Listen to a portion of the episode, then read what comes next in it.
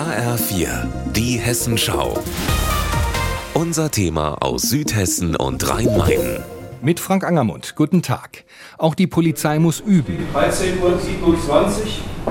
Ich erkläre die Führungsübernahme. In der Befehlsstelle des Frankfurter Polizeipräsidiums ist die Taktik, aber vor allem der Einsatz digitaler Technik bei einer Gefahrenlage geübt worden. Das Szenario, Reichsbürger aus NRW und Hessen wollen sich in Frankfurt treffen, Terrorgefahr.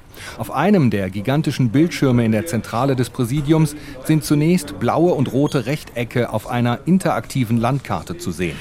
Die Polizisten im Präsidium können so ihre Einsatzkräfte sehen und mit Hilfe eines Senders den Weg des Autos der Reichsbürger verfolgen und so taktische Anweisungen geben.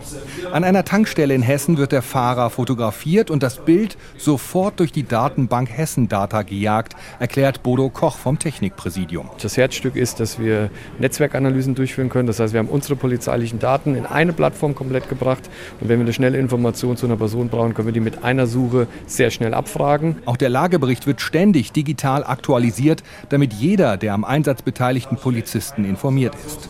Auffallend wie ruhig und konzentriert die Polizisten trotz Stress arbeiten und kommunizieren. Die Lage ist dynamisch. Hektik darf nicht entstehen.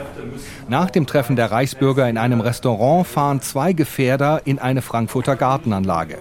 Da dort Polizisten auffallen würden, filmt eine Drohne die Übergabe von Waffen. Die Bilder laufen live im Präsidium ein. Dann erfolgt der Befehl Zugriff. Wieder Zugriff erfolgt, beide Personen festgenommen. Im Anschluss werden alle Datenträger, die gesichert wurden, mit Hilfe einer Forensik-Plattform ausgewertet. So können verschlüsselte Chatverläufe übersetzt und Bilder ausgewertet werden. Ähm, wo wir in der Lage sind, mit riesengroßen Datenmengen von kryptierten Handys, wo Daten rauskommen, Medien oder ähm, in anderen Bereichen sehr schnell sagen zu können, wo sind Waffen, wo sind Drogen in dem Datenmaterial und dann die richtigen Schlüsse für die Ermittler daraus zu ziehen. Künstliche Intelligenz soll in Kürze dabei helfen, die Fotos auf einem gesicherten Handy nach Dingen wie Waffen zu untersuchen. Personen auf Bildern werden biometrisch abgeglichen und mit Gefährderlisten verglichen. So kann die Polizei auch mögliche Komplizen erkennen und ermitteln.